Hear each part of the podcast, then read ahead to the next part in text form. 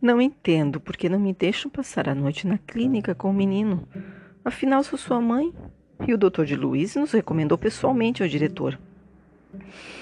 Poderiam trazer um sofá-cama e eu lhe faria companhia para que vá se acostumando. O coitadinho entrou tão pálido como se fossem operá-lo. Acho que esse cheiro das clínicas.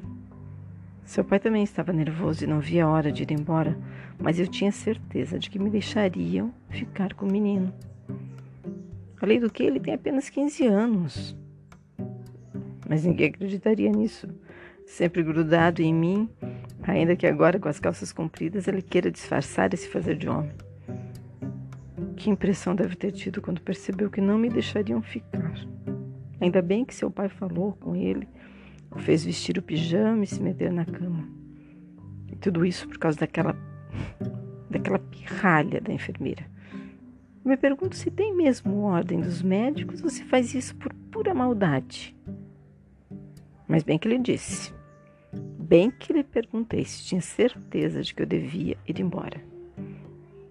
É só olhar para ela para perceber quem é, com esses ares aí de vamp, esse avental justo. Uma criança que pensa ser a diretora da clínica. Mas é claro, a coisa não ficou assim. Eu lhe disse o que pensava e o menino não sabia onde enfiar a cara de vergonha. E seu pai se fazendo desentendido. Olha, meu único consolo é que, é que o ambiente é bom. Nota-se que é uma clínica para gente do bem. O menino tem um abajur daqueles para ler suas revistas. E por sorte, seu pai se lembrou de trazer-lhe balas de menta são as que ele ainda mais gosta. Mas agora de manhã, é claro, a primeira coisa que vou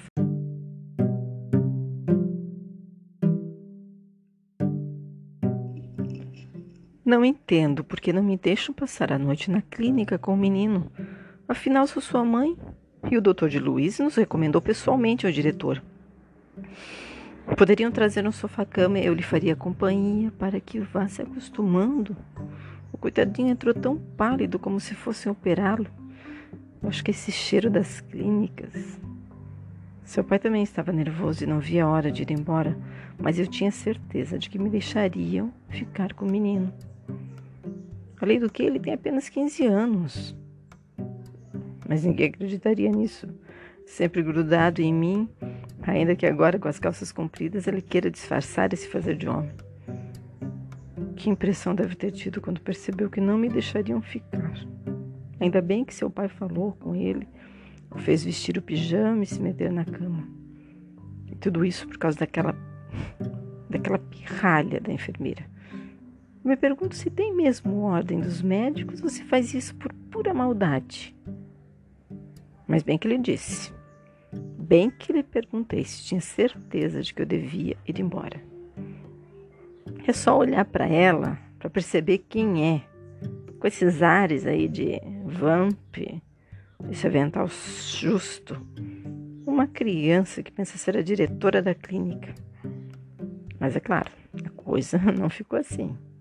Eu lhe disse o que pensava e o menino não sabia onde enfiar a cara de vergonha e seu pai se fazendo desentendido. Olha, meu único consolo é que, é que o ambiente é bom. Nota-se que é uma clínica para gente do bem. O menino tem um abajur daqueles para ler suas revistas.